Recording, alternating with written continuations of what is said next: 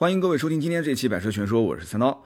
今天这期节目呢，我们跟大家聊的话题是关于 EZS，但是也不仅仅是这个车，我会谈很多的一些关于纯电动车，包括纯电 SUV 的一些啊我的看法。那么最近很忙，先是去了北京，在北京参加了名爵的 EZS 的试驾会以及发布会，那紧接着又飞到海南，也试驾了这个吉利嘉际。那有人可能会说，哎，嘉际之车你不是之前试过吗？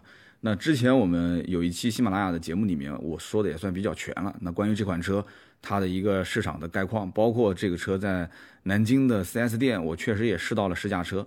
但是这一次在海南，我们是在这个地方叫万宁市啊，叫石梅湾这个位置，那有一个完整的一整天的试驾，那跟同行的媒体也是进行了交流。那这一次试驾呢，也是有这个工程师陪同，所以呢，这次试驾过程当中，我也有了一些新的发现。那么后期我会写订阅号，在图文当中给大家进行一个比较详细的描述。那这篇文章我已经写好了，呃，不出意外的话，应该也是今天会发布，有可能是星期五，也可能是今天。嗯，到时候我们看具体的排期啊。那么今天这期节目呢，我只是想聊一聊关于体验名爵 EZS 这款车之后，关于纯电动车、关于纯电的 SUV 这种车型，我的一些新的看法。那对于电动车，我一直是有很大的兴趣啊。去年我就跟大家说了，我说今年我肯定会参加更多的一些。关于新能源车的一些试驾啊，包括跟一些新的造车势力会有更多的接触。那么目前来看的话，这个进展还是比较顺利的啊。大家也看到了，我们之前跟很多的新造车势力也进行了很多沟通，那么做了很多的一些活动。那么到今天为止，传统的造车厂，那么陆陆续续包括插电式混合动力啊、纯电车啊，我们也试了很多。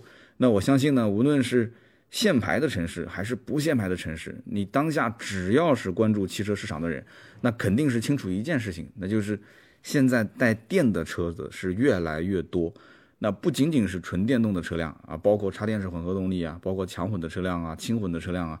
那很多老百姓他也很茫然啊，就比方说现在市面上啊什么 MHEV 啊、PHEV 啊这些英文到底是什么个意思呢？那为什么现在就像大家都知道的这个豪华品牌奔驰？奔驰的车换代之后，C 级、E 级都从 2.0T 变成了 1.5T 加48伏轻混，啊，3.0T 就是奔驰 E 啊，怎么就成 2.0T 加48伏轻混呢？那原来的 3.0T 呢？啊，那原来 3.0T 去哪了呢？那很多人就觉得很奇怪啊，觉得这这档次是不是变低了呢？而且这个48伏轻混到底什么意思？那这个是不是要充电呢？那它它对这个动力是有没有帮助呢？啊，我曾经也专门花了一整期的节目详解了关于四十八伏轻混啊，我记得那期节目应该是四十八伏轻混，如果你不了解，以后连车都不会买。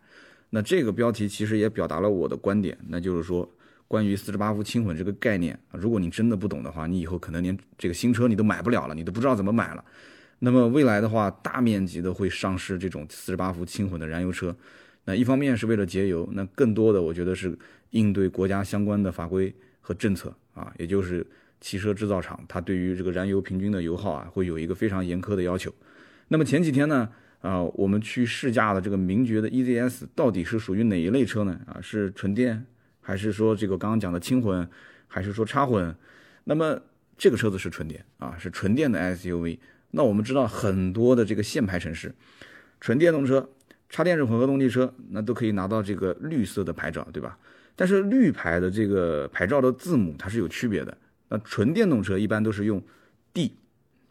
我记得我记得前几天这个河南的一位听友就问我，他说，在这个郑州啊，它是限行的。那这个河南郑州，呃，这个叫做豫 A F 和豫 A D 这两个牌照，它毕竟这个字母是有区别的。那么网上有人说啊，这个 F 的这个插电式混合动力的牌照呢？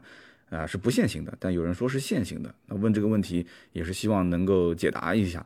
那所以说，有一些城市对于限行政策，只要是绿牌，它就不限，它没有差别对待，它跟这个纯电动车就是 D 字头的没有任何区别。但是也有些城市对于插电式混合动力，也就是就是比方说北京啊，北京就是后面是 F 啊，京 A F 或者是京。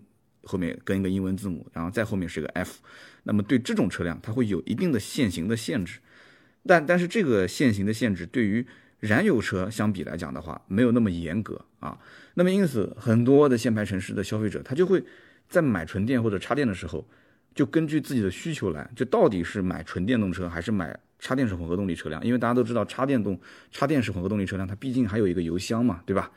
那么一般的情况下，老百姓选择的逻辑都是这样子的：就如果我手头的预算有限，那我家里面也只能买一台车啊，首台车。但是我们这个城市限牌，那怎么办？那大多数的家庭肯定是首选插混，啊，虽然说插混的这个纯电的续航里程不是很长，但是它毕竟有一个油箱，对不对？它可以当燃油车来开。甚至我知道很多城市，这个限牌城市，他买插混，他甚至家里面连充电桩都没有，他甚至都不充电，他就是一直当燃油车来跑，对吧？就为了一个牌照。那么毕竟呢，平时用油跑。哪怕就费点油也没什么关系，对吧？那么如果说跑长途的话，那毕竟有油箱啊，那比这个纯电车要方便很多。那如果是家里面的第二台车，甚至是第三台车，那不管是限牌城市还是非限牌城市，很多人啊，他会把这个目光放到纯电车上来看。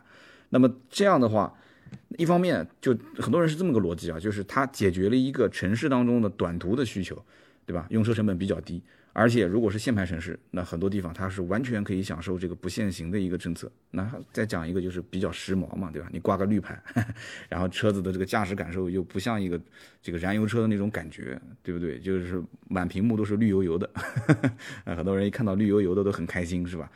但是呢，我相信很多消费者就即使想明白这些事情，但是很多人还是不太明白，就是电池这么个玩意儿，对吧？它到底能扛多久？就是老百姓现在对于电池接触的看似很多，但是感觉又有点陌生。为什么呢？因为大家现在基本上没有卸下来电池这么一个工作。举个例子啊，我就看到我现在桌上这么多的设备，啊，我这里有录音笔，我的面前还有一个笔记本，那还有一台安卓的手机，还有一台苹果的手机，还有一部蓝牙的耳机，还有一个这个 Kindle，还有一个充电宝。那这些设备，我我昨天晚上是都要充电啊，把把它全部都充满。那么我当时因为这么多设备要充电，所以就只能说一边工作一边充。每个产品的充电接口还都不一样，啊，这个苹果笔记本是它自己的一个专用的充电器，那个安卓手机呢有一个自己的充电器，啊，Type C 的一个充电器，苹果手机也是一个专用的充电器，然后蓝牙耳机也有一个充电器。完了之后，我我晚上临睡之前，我还得要把啊蓝牙耳机的这个充电器把它给拔掉，完了之后就插到我的充电宝上去充电，因为我要把这个充电宝的白天用的这个电量啊把它给充回来。因为我要把它全部充满，我才心里面会有这种安全感啊！大家是不是也是这样子啊？现在的这个安全感就是你的手机电量啊，充电宝的电量满满的，你就会有安全感。但是这些设备你要知道，它白天一天我都在用，对吧？那我都不知道这些设备具体用掉了多少电，还剩多少电，就它具体还剩百分之几，很多我都不知道的。那么现在我要充，我得多长时间才能把它充满？这些我也不是很清楚的。而且这些设备，我再换句话讲，我当时买它的时候，我曾经有考虑过说这些手机啊，包括这个 Kindle 啊，我根本就没有想过问过说这些东西到底能续航多长时间，完了之后它的电池能用多久？这些电池大家都知道的，你你很少有人会说买手机将来手机电池不能用了，我说，呃，再更换一个电池吧。大多数的人都是直接就把手机给换掉了。所以这里面我们对于电池这件事情，我一会儿还会再详细的说一说，就它是一个既熟悉。感觉又很陌生的这么一件事情，也就我面前的这个啊，索尼的这个录音笔，它的电池是可以卸载的，它这里面有四颗五号电池。那么当时我我买它是不是因为它能卸载电池啊，能把电池下下来能更换，我才会去买它呢？也不是因为这么一件事情，而是因为这个东西本身录音的效果非常好。所以这里面有一些逻辑，我觉得是在这一次试完啊名爵的 EZS 之后呢，我有一个新的一些想法想跟大家进行分享啊。有的时候我就在想。你说这些东西啊，它都是用电，它这些东西都要充电，包括我一开始的这个录音笔，我买的也是充电电池。那现在为什么我把它换成了普通的这个南孚电池呢？我一会儿要说这里面的一个故事啊。那我在想，这些东西都要充电，不充电的话，它的功能就没办法去使用了，对吧？它就没电了。那我在想，为什么现在科学家就不能有一个人发明一样东西呢？什么东西呢？叫做隔空充电技术。有人讲说有啊，现在不是有无线充电吗？不不不不不。我说的这个隔空充电技术啊，那跟那个东西还是有点区别的。那我想，谁如果要是真的能发明，就是通过空气去充电啊，就隔空充电啊，那绝对是改变世界的一个科学家啊。我说的这个隔空充电，不是现在所谓的什么无线充电器啊。我这个苹果手机是可以无线充电的。那无线充电我曾经体验过，我家里面就有一个，但是还是之前买的那个三星手机送的这个无线充电器。那个充电器啊，就感觉傻乎乎的。为什么我说它傻乎乎的呢？他说是有一个无线充电，那个无线充电器叫什么来着？就好像叫充充电物是吧？充电物一个土字旁一个屋，充电物这个东西感觉就很傻，傻在什么地方呢？它自己带一根线，就是说它是有线的，然后手机本身是无线的。讲起来呢，就是说啊，你随时放在上面就可以随时充，啊，拿起来呢你就可以随时用，但是它实际上还是个有线充电啊，我一直是这么理解的，所以我觉得这个东西很傻，而且充电的速度也不是很快。所以呢，我才觉得这是一个很无聊的一个发明。现在我相信也没什么人会真的去把家里面的有线的充电器全部换成了一个无线充电器吧？呃，大多数人还是用有线，因为你直接插上插头充电来的也快，而且呢，你真的充电的时候那一会儿你也不可能说还天天扒着手机在上面玩，是不是？包括这些蓝牙耳机啊这些设备，你该充电的时候就充电嘛。但是呢，我就在想有没有可能啊，就是我刚刚想的这个发明，就让它形成一个。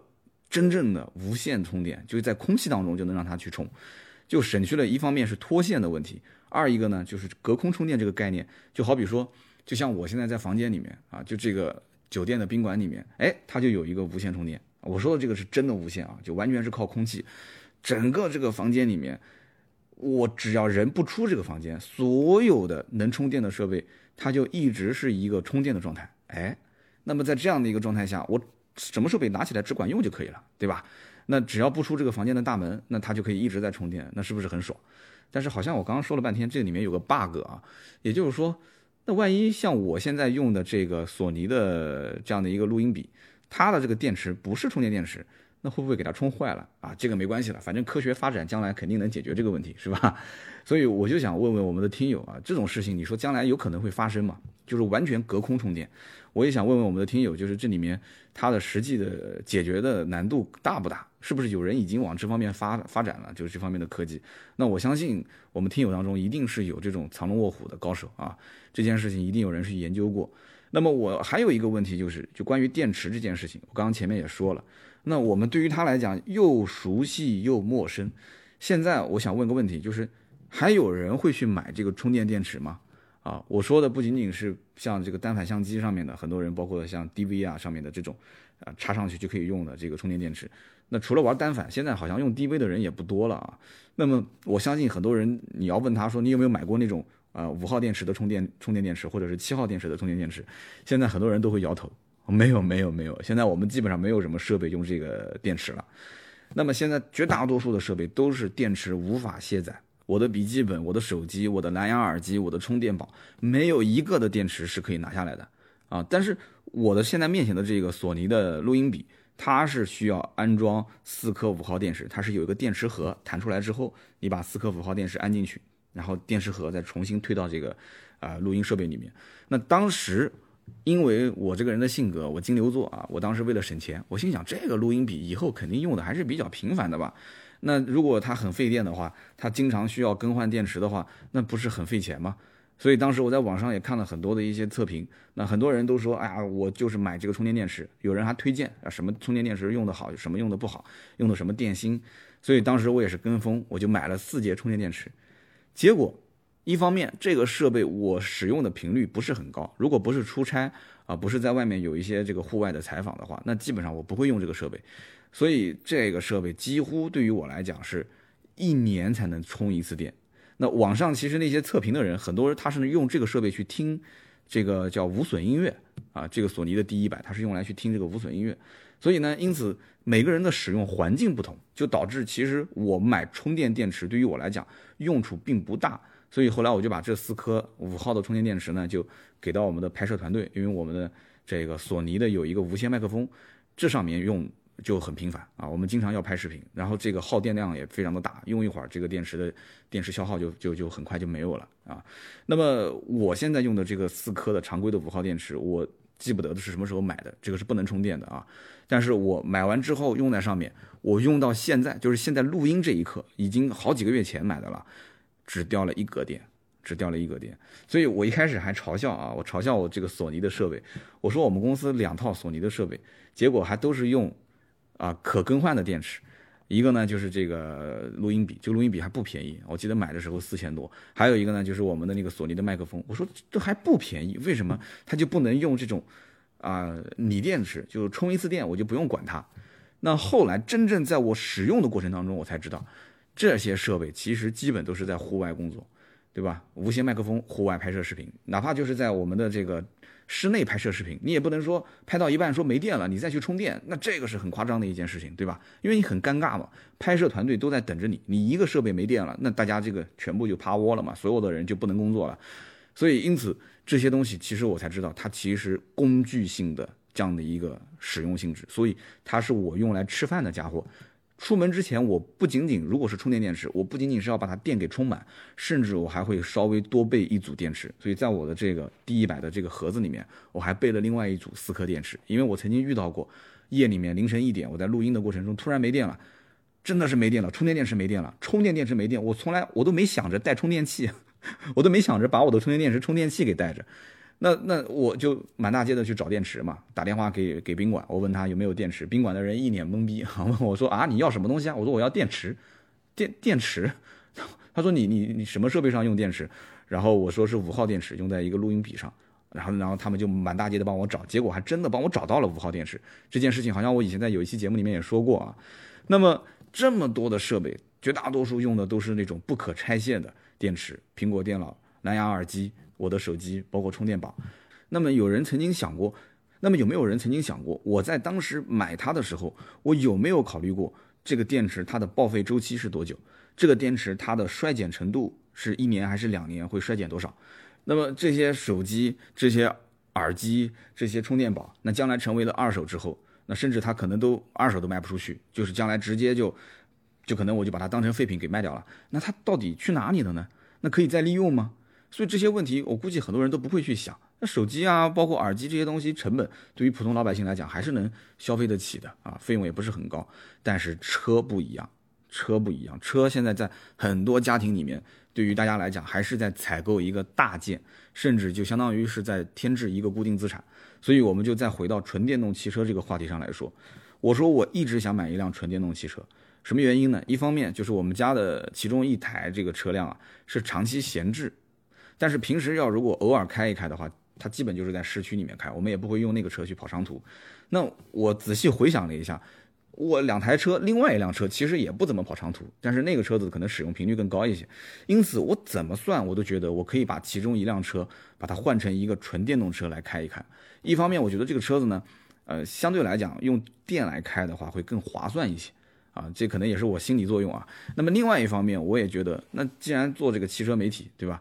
那么当下新能源这样的一个大的趋势，你根本没办法去改变。所以因此，如果说我有一辆电动车，我成为了电动车的车主，那今后起码可以理论结合实际，去研究一些关于电方面的一些相关的问题，是不是？那如果说你一定要去计算，你说三刀，你不要去这个忽悠了啊，这个你算过电动车和燃油车它之间的这个实际的差价吗？啊，那你要如果一定要去计算电动车，你说它的价格真正就是补贴之后也比燃油车贵上好几万，那么多出这个钱，你可能五六年的油费你都给省了，是不是？那包括电动车今后你的保值率，你自己也做二手车，你你你收过电动车吗？我还真没收过啊，我真没收过电动车。但是我们的市场上确实已经开始有电动车的二手车在卖了。那么电动车今后的保值率是不是没有燃油车高？是啊，那它保值率既然没有燃油车高。那么将来在二手车售卖的过程中，你亏掉的钱是不是也够你买一台燃油车能够再开几年的油钱了？那么按照这个逻辑来算的话，那我相信这个市面上电动车在这个非限牌城市，那就一台都卖不出去了，是不是？因为大家如果都算清楚这笔账，啊，电车虽然确实很省钱，但是你买油车比它更便宜。那买油车的话，那我能省下来好多年的油费，那也开不了那么多年，那我是不是就不应该买电动车？电动车就没有任何优势呢？实际上，其实，在很多的非限牌城市，电动车卖的也很不错啊。那么，我就拿今天的这个我前两天试的名爵 EZS 来举一个例子啊。这台车它实际上补贴后的售价是多少呢？十一点九八万到十四点九八万。那么前一万名车主还会再优惠一万块钱，是吧？那也就是说，它实际的起售价格是十点九八万。那我就拿它的起售的这个版本去对比了名爵 ZS 的这个一点五升自动精英版。因为这两个车长宽高都是一致的，那么甚至于它这个车子的两个配置啊，基本上也都差不多。那么比的这个1.5自动精英版，也是它的1.5升的燃油版的最入门的一个车型，啊，自动挡的最入门的一个车型，因为它还有手动挡。但是你电动车其实它是一个自动挡车型，所以你只有拿电动这个自动跟，啊燃油自动之间进行对比，我觉得才相对比较公平。那么燃油版的这个车辆呢，在终端还有一个差不多一万四千多块钱的这么一个优惠。那么这样子一对比啊，燃油版的车型优惠之后差不多在八万多块钱，但是燃油版的车需要缴纳这个购置税，对吧？但是电动版的车型它不需要缴纳购置税，所以这样就很明确了嘛。燃油版的名爵 ZS 是九万多块钱，而纯电动版本的名爵 EZS 它的入门售价是十点九八万，这两个价格一对比，差不多就是两万块钱这样的一个差价，是不是？你这样子纯从车价上来看，两个车型之间就差了差不多两万块钱。好了，这时候有人会想了，那今后是不是这个买燃油车跟买纯电动车，你一比差两万，我就不买了？也不一定，为什么呢？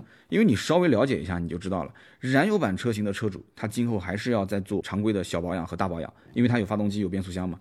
那么纯电动的车主，今后要不要做保养呢？也要做，但他做的是什么呢？他做的是三电的检测。它做的是底盘的检测、灯光的检测、轮胎的检测，它都是一些检测项目。那虽然说现在其实很多的这个新能源的 4S 店也都是新开的啊，那大多数 4S 店的售后它都会有一个价格表，就是做这些检测也会收取一个几百块钱啊，可能是一百多、两百多、三百多这样的一些检测的费用。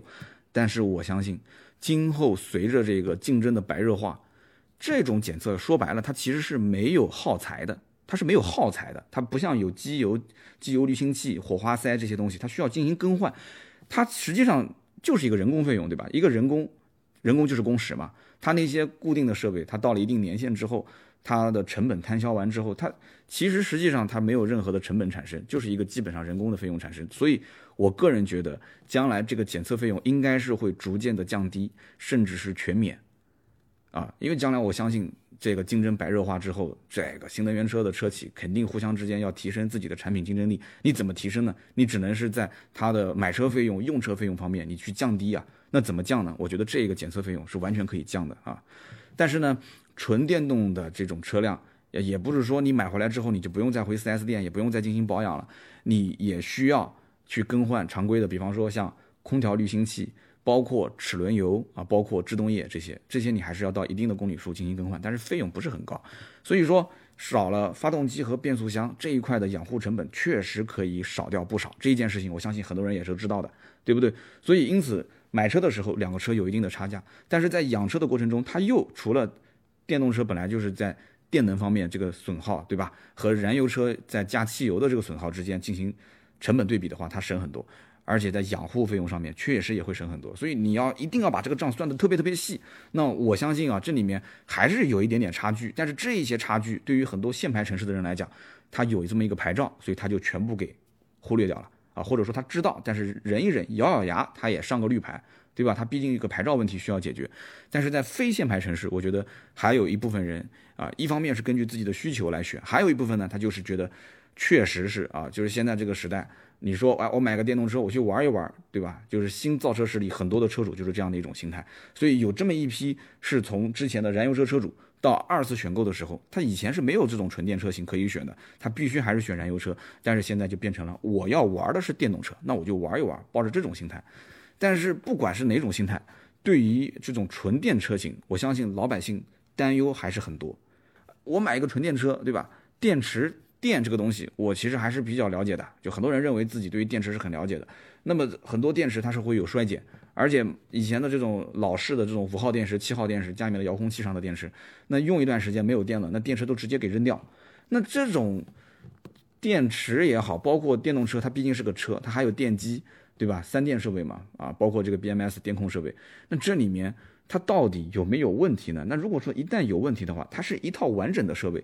这里面少掉任何一样东西都不可以，对吧？任何一样东西出故障，如果是坏了，我将来要修，成本是不是都很高？所以因此现在电动车上市就开始拉长自己的质保期，就是因为老百姓对这个东西它的了解程度其实并不高，这是一个新鲜事物，所以没有一家敢说按照就是现在严格按照这种传统的质保啊，就三年十万公里，没有一家敢这么玩，就是它的整车质保。它正常还是跟燃油车是一样的，三年十万公里。但是它对于它车上最值钱也是最核心的三电系统，啊，你比方说前两天我看到这个名爵 ES EZS 上市，质保期八年十五万公里。那我看到很多的一些这种纯电动车也都是这样子一个质保期，就是八年十五万啊。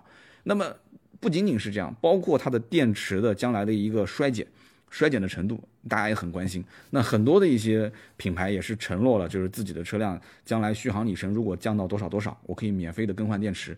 那其实这种承诺对他来讲成本还是非常高的。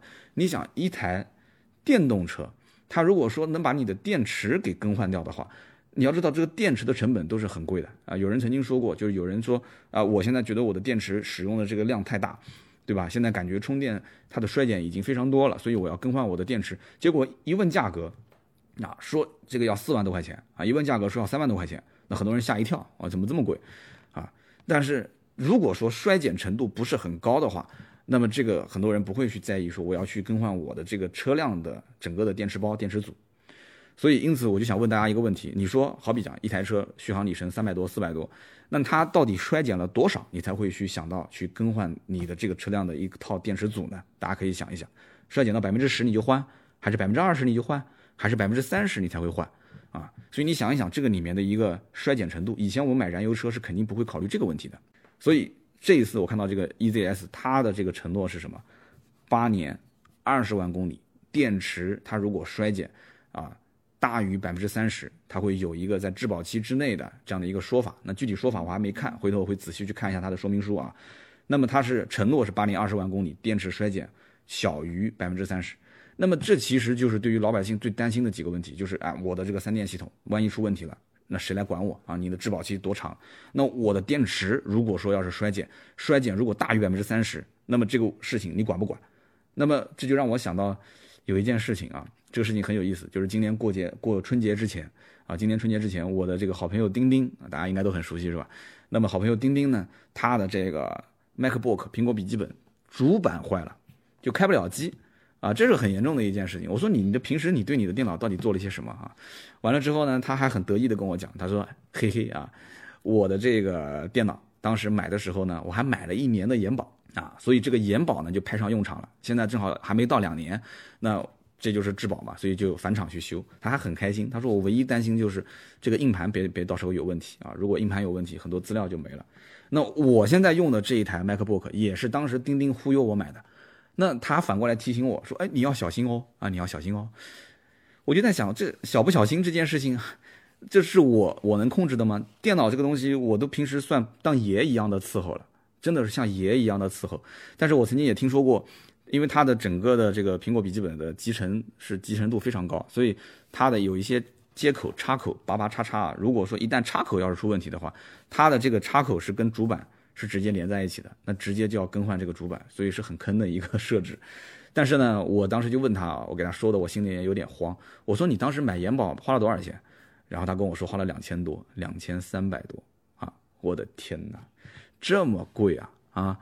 就大家之前听我说这个延保的时候，我曾经说过我我我的那辆奔驰 C，我当时问延保啊，发动机变速箱的延保就要花到三千多块钱。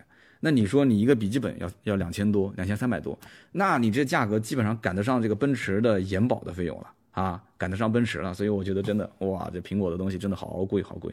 那么电动车的这个续航里程其实是永远绕不开的一个话题，很多人可能会觉得说。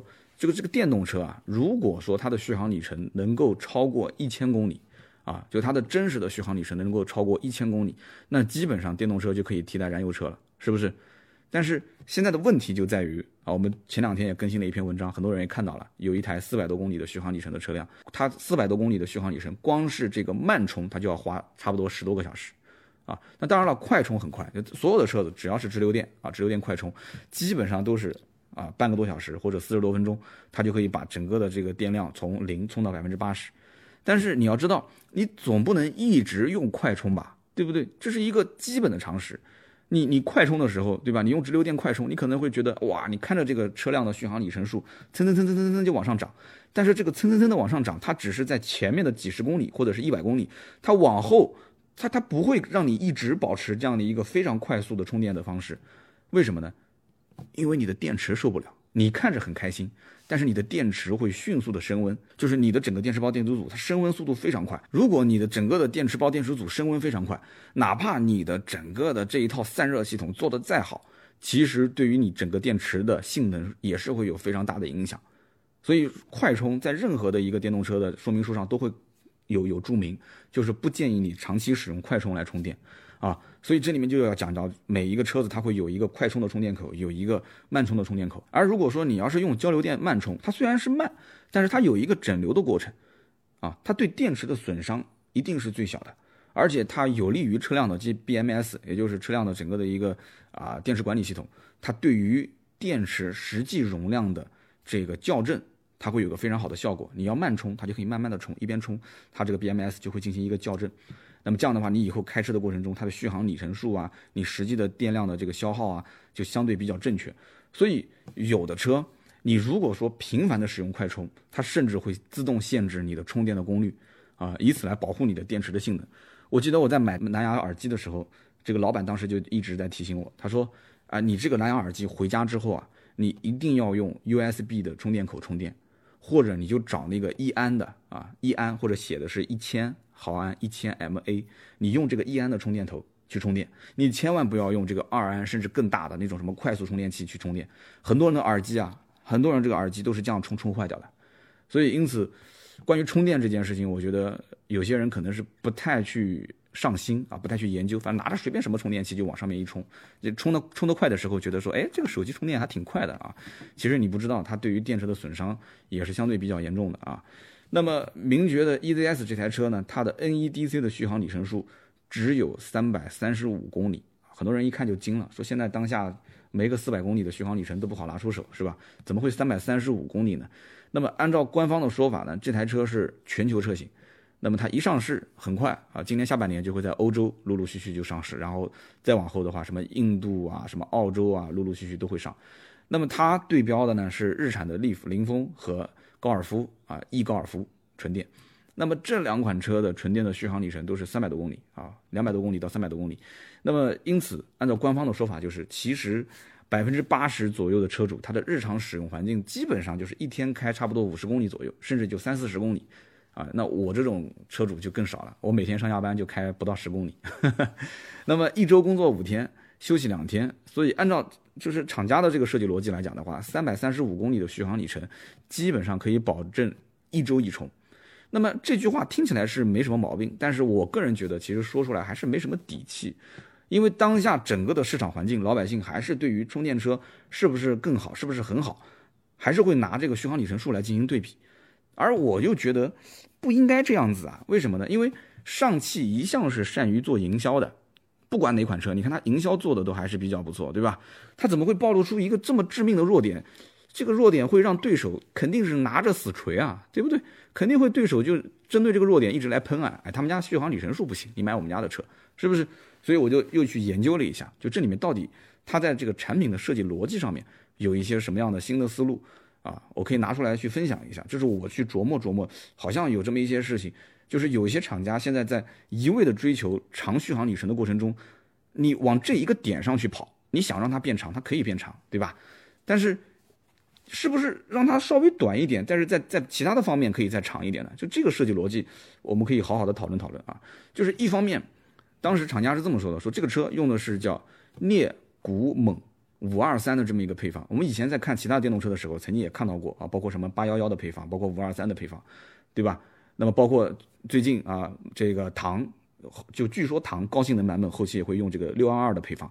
那有人讲说这个配方到底是什么个意思呢？啊，不管是八幺幺、六二二，还是今天我们说的这个五二三，其实它就是它这个里面啊所涉及到的相关的原材料这个元素的一个配比。刚刚说的是镍钴锰，也就是镍占百分之五十，钴占百分之二十，锰占百分之三十，是它的一个配比。那么这个配比形成了一套三元锂电池的这样的一个核心的性能。那么当然了，这个电池也不出意外，都是由宁德时代提供的。那这个五二三的配方，按照当下的说法是比较主流的一个电池，那么可靠性也比较高，衰减程度呢也会比较低。但是呢，唯一的缺点就是造价比较高啊，成本比较高。那么它的价格高的原因是什么呢？注意啊，这个配方里面哪一个的比例是最小的？刚刚说的是五二三，那就是二，对吧？镍钴锰，那就是钴钴的这个材料价格是最高的，是不是？那么为什么价格高？因为钴这个材料它相当相当稀缺，稀缺到什么程度？中国的钴矿只占全世界的百分之一点一，而且这个百分之一点一只是它的钴矿的资源啊，而不是实际开发出来的，所以几乎就是没有啊，几乎就是没有。那怎么办呢？那只能靠进口。但是如果说是要进口的话，你要知道，全世界几乎一半以上的这个钴矿在什么地方啊？在刚果金，在这个地方。而且每个国家对于这个矿的这个开采的这个比例也不同。那么你你有的人有那么多矿，但他不采；有的人有那么多矿，但他继续采，对吧？所以他要看一个市场占有率。据说，刚果金的整个的钴矿的这个开采出来卖给全世界的，就是这种市场的占有量能占到达到百分之七十。所以你除了刚果金以外，那还有什么地方？还有就包括像澳大利亚，那剩下来的就是澳大利亚跟刚果基本上就占到了百分之七八十，就是钴矿的这个占有量。你要是按照市场份额这样子一合计，基本上其他国家这个市场你就不要看了，人家自己都不够用，那还卖给你呢。所以这里面你想，在中国做新能源，那做的是如火如荼，是吧？那非洲人民也能看得见，对不对？非洲人民也不是吃素的，他一看哇，你这么大的一个市场的需求量，那我这个资源几乎就是垄断资源，是不是？那这个非洲兄弟是不是就可以说涨价就涨价呢？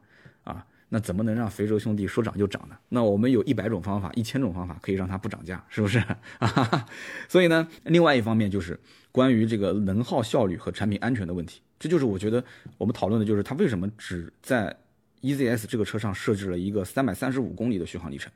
那么当时上汽的一个领导就讲，他说，关于能耗效率、产品安全的问题，这是他们一个核心考虑，因为这车不仅仅在中国卖。这一次在北京的这个发布会是在北京的那个前门大街吧，应该是就是那个星巴克的北京的一个旗舰店。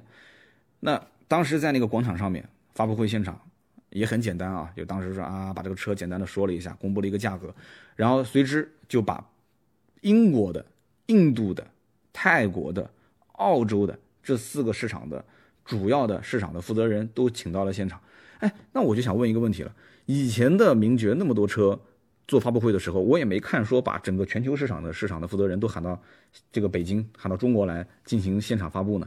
而且我看他们那个样子，感觉就是像要签这个叫什么军令状的感觉，就是对于这个销售任务都有要求。而且英国这个市场其实不仅仅是卖英国，是欧洲十国，其中包括最冷的这个挪威，这是台电动车啊。那包括我们知道印度、泰国这些国家，呃都是非常热的。所以说它是卖到这样的一个全球市场，那。我觉得几个问题你要考虑的，首先就是你是不是得符合这些国家的法规，对吧？那所以我就看这个车好多的一些宣传的相关的这种用词，包括用了带水冷的和电加热的这一个智能的温控系统。因为大家都知道，电池其实对外部环境的这个要求很高。那么电池如果你让它一直能保持一个恒定的温度的话，那它的其实包括使用寿命、包括使用效率都会很高。所以你要如果说天冷了，那我就给你电加热。有人讲说冬天续航里程会减少，那你别忘了，你电池包、电池组上面如果有一套电加热的系统，它外面天冷，那我里面给它加热不就行了嘛？但有人讲说，那加热的电是哪边来的呢？对，加热的电哪边来的？也是用的车上的电啊。那水冷也是一样的道理啊。如果说电池包太热了，它会通过水冷啊比较好的进行一个循环散热。那么这个产品本身你要到欧洲去卖，你要到印度、要到泰国去卖，要到澳大利亚去卖，那整个车辆的这个。产品的标准你也得符合相应的国家法规。那么你到欧洲去卖，那你这个整车产品你就要符合欧洲的、欧盟的这个 REACH 的 R E A C H REACH 的一个法规要求。那么你从材料物质这个层面，你要控制它的整个车内污染。那么你要在欧洲，它还甚至会对你有一个叫 R R R 三个 R 这样的一个法规，也就是你整个车辆的资源循环利用率你要很高，就你的车辆的这些材质你可以循环利用啊。那么这样一来的话，我就大概能理解这么一件事情了。那么你看啊，是是不是这么一个逻辑？首先就是关于电池组这件事情，名爵的 EZS 这个车，它的这个电池组是四十四点五度电啊，在你看文字版的话，就是四十四点五 kWh 千瓦时，是四，那我们就简称叫四十四点五度电。那么四十四点五度电的这么一个电池组，我一看我就基本上可以理解了啊。前段时间是连续上了三台这个新款的这个也不能算新款，就是另外两台车，它是等于是新增车型，一个就是比亚迪的元 EV 五三五，对吧？还有一个就是长安的 CS 一五的这个这个纯电版本。那么你看他们这些电池的整个的电池组的这个电量是多少啊？是是四十度电还是五十度电？我们就是说这个比亚迪元 EV 五三五啊，那么这个版本它的这个电池组它用的是五十三点二二度电。那为什么要是说它的电池组的这个电量是多少呢？那你要知道，这个里面，你如果在电池组上面，你的电量有有增加或者有减少，啊，按照上汽的这个逻辑，就是我要去用更高的能耗效率、更高的这个产品的安全性去进行产品设计。那我就想问，那真正你钱花到哪里去了，对吧？电池组你完全可以再做大一些，是不是？你要如果说呃电池组小了就更安全，那这个逻辑那就整个的市面上大家都不要把这个电池组做大了，是不是？那大家都不要去去去怼这个续航里程了。那你总归是要把钱花到一些地方去。我刚刚前面也说了，它因为是全球车型，所以它在很多其他的一些地方，它把电池组这里面相关的一些费用，其实用到了整车的一些符合全球的一个市场设计的市场的这个安全啊，包括这个这个相应的环境啊，就是比方说可利用率啊，那么。这个里面它电池组的成本到底有多高？很多人是不是也很关心啊？我也查了一下相关的一些数据啊，电池组目前来讲的话，成本是真的是非常非常昂贵的啊。特斯拉和松下现在在合作这个锂电池的项目，他在想想尽一切的办法去压低它的成本。那么即使压低成本，现在目前来讲的话，特斯拉和松下这个合作的电池啊，基本上也是在一百一十一美金差不多上下啊，一百一十一美金一度电。啊，一一百一十一美金一千瓦时，那么约合人民币大概多少钱呢？就是七百七十块钱上下啊，七百七上下，因为汇率每天都在变嘛。那么这个这个成本其实到目前来看，已经算是业内，他要是说第二，基本上没有人说第一了啊。那么我们现在一直在提到的这个宁德时代啊，宁德时代，它在全球如果按照电池的技术排行榜，基本上能排到大概前四名、前五名吧。它的这个成本现在基本能控制在多少呢？差不多在一百五十美金一度电，一百五十美金一度电，结合大概多少？就是一千零四十二块人民币啊，一千到一千一之间。所以你想想看，一个厂家他在去设计自己的电池组的时候，他如果一旦少一度电的话，它的成本是不是就是理论上来讲啊？只是理论上来讲，它的一度电的成本就能省下来一千多块钱。你不要小看一千多块钱啊！我们曾经说过，这个一台车的它的整个的这个制造成本。和它的相应的官方零售价之间的这么一个比例，对吧？我们说过，它的整个的制造成本基本上应该是，呃，它的售价的百分之五十到百分之六十。但是我估计这个纯电动车肯定不能这么算。你想，光电池的成本就已经占到这样的一个比例了。所以现在基本上电动车按照现在这个价格来卖，补贴虽然是有的，但是今年补贴不是又下滑了嘛？但是你实际的终端成交价，你再去算一算我刚刚说的这个电池组的一度电的价格，你去乘一下不就知道了嘛？对吧？你用你用五十三点二二去乘以刚刚说的这个一千零四十二，你再用这个四十四点五去乘以一千零四十二，你就知道这个车基本上光电池组的这个成本是多少钱。这还是理论上的，因为你这里面还有一套一系列的相应的配合它的这些这些配件，是不是？所以曾经我看到有一个理论是这样子的，我觉得很合理啊。什么理论呢？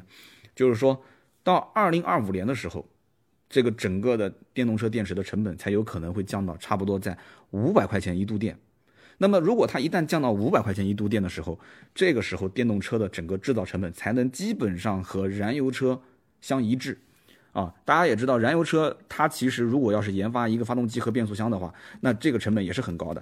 但是有很多车它并不是从零到一去研发，它不是从零到一，它就是从以前的老款的这个平台上面去进行更新和迭代，是不是？所以它这个其实相关的费用啊，比其实我觉得比这个你说要去。去去用电池，然后去研究电池怎么让它去更加的成本降低的这个费用相对会低一些啊。如果你从零到一去开发一个发动机和一个变速箱，那这成本是非常高的啊。但是国内现在有一个问题是什么呢？就是新能源的补贴今年已经下滑非常多了，是不是？从什么五万降到两万五啊，四百公里以上续航，然后从这个三百三百五十公里以下，呃，这个续航里程数的，它就是有有各个档次啊，我我记不太清了，其中有一档应该是从。以前是四万五吧，现在降到一万八。那么地补是要到六月份之后有可能会取消，现在没有确定啊，有可能会取消。如果再把地补一取消的话，那整个的今年的这个新能源车的补贴滑坡是非常严重的。那么再往明年、再往后年去看的话，明年二零二零年，后年二零二一年，那现在有很多人讲，就二零二五年，我估计是等不了了。很多人都猜测，二零二零年可能这个补贴就要结束。那么，二零二零年一旦要是补贴结束的话，整个新能源车的车企，不管是传统车企还是包括这个新造车势力，都会面对非常大的压力啊！没有了补贴怎么办？是不是？那么今天我们聊了那么多，其实关于名爵 E Z S 这个车啊，试驾，呃，是场地试驾，也没有试太长的这个路段。我其实有机会也想去好好去试一试这个车。我想第一个看一看这个车实际的续航里程数到底是多少啊，在高速的续航，包括在市区的一个试试驾，就是开放道路试驾续航的这个里程数。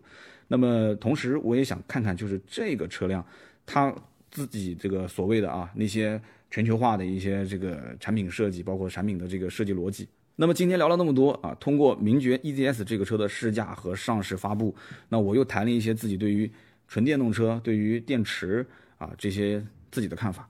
那我希望大家呢也一起来讨论讨论，就关于纯电动汽车你是怎么看的？那对于限牌城市和限行城市，那毋庸置疑，就很多一些消费者他对于这种绿色牌照是一个刚需。那么对于非限牌城市，大家对于纯电动车是不是感兴趣呢？你会买吗？啊，当然，大家如果感兴趣，也可以猜一猜，就是我今年是不是会换一辆纯电动汽车，好不好？好，那么以上呢就是今天节目的所有的内容，感谢大家的收听和陪伴。那么每一期节目呢，我们也会在留言区去抽取三位听友啊，每人赠送价值一百六十八元的芥末绿燃油添加剂。那么下面呢是关于上一期节目的留言和互动环节。那么上一期节目呢，我们说的是亚洲龙啊，那么亚洲龙这期节目呢，我看到也是好多的一些听友都在留言，那么大家对于这款车很明显都很感兴趣啊，不管买还是不买。那么丰田车，大家都有兴趣，这也是很容易理解的。那么包括亚洲龙的混动，之前的定价也比较低，很多人也都看到了。所以很多，我相信大家都是什么，都是很多开十来万的车，十来万的车的车主在开的，从第一天开始，肯定眼睛就开始瞄着二三十万的车。那么二三十万可以买豪华车，也可以买 B 级车。所以这一类像混动车型，只要稍微对车感兴趣一些的人，他肯定都会去瞄一瞄，去看一看，对吧？就会作为一个未来，或者说是就是当下想要去。更换的一个 一个一个一个目标啊，不管真的是会这不知道真的是会换还是真的不会换啊，但是都会去看。那么上期节目呢，我们抽了三位留言，一位叫做三刀弟弟四刀，这也是点赞最多的。他说：“三刀，二零一八年一百二十一期节目，你提到的那个 CRS 啊，生死鬼门关的那个人，你是不是把他给忘了啊？大家帮忙顶上去，让三刀给我们讲讲这个故事。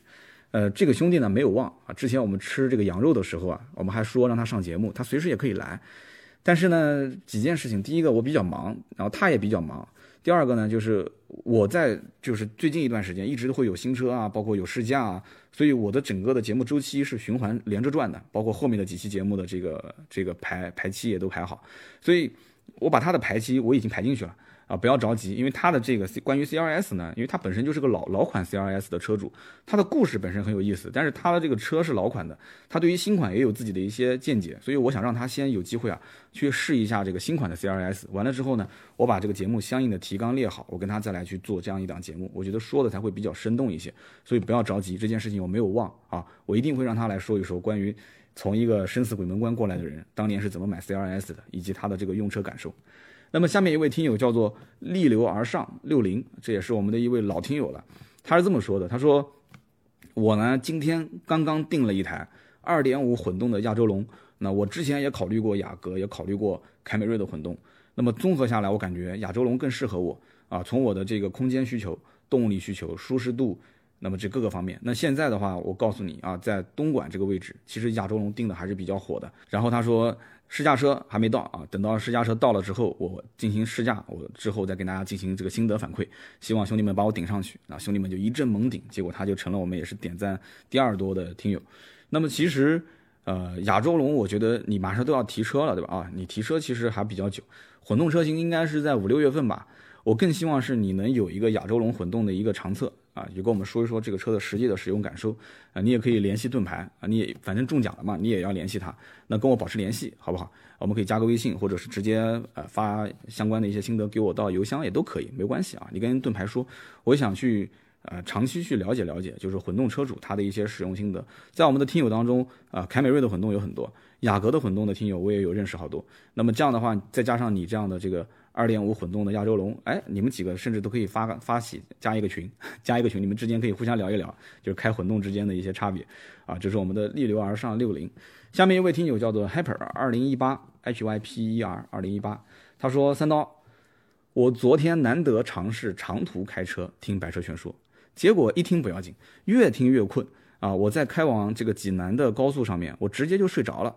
睡着了几秒钟时间，当时我就感觉自己被一股超级强烈的睡意给侵袭，我挣扎了好几分钟，但是我还是把眼睛给闭上了。他说这个我蹭到了高速公路的护栏啊，好在人没什么大碍啊。那么我也当时就突然就清醒了，车子也没什么太大的事情。那么之后我就在济南往南京的高铁上，我就继续又听你的节目，结果我睡得更香。他说哈哈哈，呃，他说现在这个南京南站的大厅里面，把之前的丰田的荣放换成了亚洲龙。他说我感觉这个造型没有凯美瑞那么流畅，呃，反而还让我想起了金牛座和这个蒙迪欧他们之间的关系啊。他说我觉得除了这个车子的尺寸，呃，好像并没有什么很明显的一些优势。那么这一位听友啊，我觉得首先啊，你这个长途听百车全说，说因为困了，结果出现了这个事故，那这个锅我肯定是不想背的。为什么呢？虽然有一些听友说啊，是听三刀的节目，这个催眠效果非常好，很多年的失眠都已经治好了。那我就想问了，那你们能不能把这个节目推荐给身边那些经常失眠的一些同志呢？特别是女同志，很多女同志都会失眠啊，你推给她听一听。我现在正好也缺女粉。那么另外一方面。我自己有的时候也会回听我的节目，那为什么我听我的节目的时候会越听越兴奋呢？那我就想问问我们听友了，有没有人听节目是越听越兴奋的呢？啊，难道每一位都是像像这位听友一样，就听着听着就睡吗？我也知道有很多的一些开长途的这个呃货车司机兄弟们也在听我的节目，那他们为什么在听的过程中就越听越兴奋呢？所以这个锅我不想背。那么另外一点就是关于亚洲龙的这个造型。我之前也是说过，就是它的前脸的这个设计，我也一开始有点看不太习惯。但是现在丰田整个的设计风格都基本上是这样的一种比较比较犀利的造型，所以我也不知道该怎么去评价吧，就只能说是仁者见仁，智者见智。就在我们这么一个小小的团队里面，我们基本上也是分成两派啊，其中有那么呃一些人他们会觉得哎挺好看的，但是也有更多的人会觉得说。啊，我跟你想法是一样的。我觉得这个前脸的造型有点不能接受，所以这就是对于一个审美啊，对于一个就是比较新的设计，就像哪怕你理个头发，心头三天丑，也会有一些人会觉得说，哎，你怎么怎么弄了这么个造型啊？呃，他也不好说不好，其实他心里面觉得还没有以前的那个造型好，反正大概就是这么一回事。所以对于美这件事情，我真的很希望啊，包括我们的听友当中有没有对于。车辆设计啊，对于美学方面有一些造诣的，也可以联系我们啊，我们电话连线啊，这些都可以。我想听听，就是对于这方面有所研究的人，就是到底什么样的一种设计是美啊？对于中国老百姓，它对于哪哪些车它的畅销的原因背后，是不是有很大一部分是它的在外观啊、造型啊、大灯啊、内饰啊这些设计方面是是把握住了中国人的那种审美的情怀，甚至包括那有一些全球车，哎，为什么全球人民都认为这个车好看呢？啊所以这里面我觉得有一些可能不是我所能了解的。我最近也在找这方面的相关资料去研究，就到底汽车设计当中的这些美是怎么得来的啊？就是我相信人类在进化的过程中，对吧？一个鼻子一张嘴，两个眼睛两条腿，那那它为什么不是三个眼睛四个眼睛？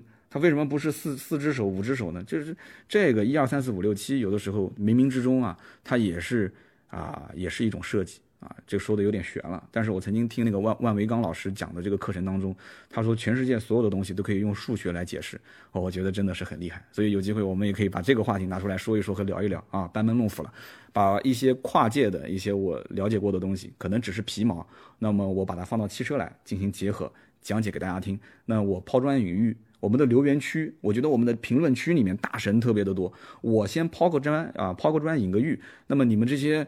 对吧？大神就赶紧出来，就是不要去吝啬自己的留言。如果说你的留言在喜马拉雅的下方，呃，反复留不留就留之前，如果字很多，一定要复制啊，先复制再发送。我再提醒一遍，如果说你发不上来的话，你直接就丢给盾牌，加盾牌的微信号四六四幺五二五四。你丢给盾牌之后呢，呃，不行就我们来帮你发呗。那怎么办呢？对吧？你发不了，我们帮你发。所以我们最好是保持联系。我想听听大家对于用车的一些实际的感受，包括大神也透露一些啊内部的消息。不要吝啬，好吧。好，那么以上就是今天节目的所有的内容。如果啊，各位我们的老铁有这些新车、二手车的价格咨询的话，可以加我们的微信号四六四幺五二五四。那买买车的服务啊，随时都可以迎接你。那么呃，下期节目呢，我们是周六。周六的话呢，呃，我也会去试驾几款新车，包括我们的这个编辑最近也试驾了几款新车。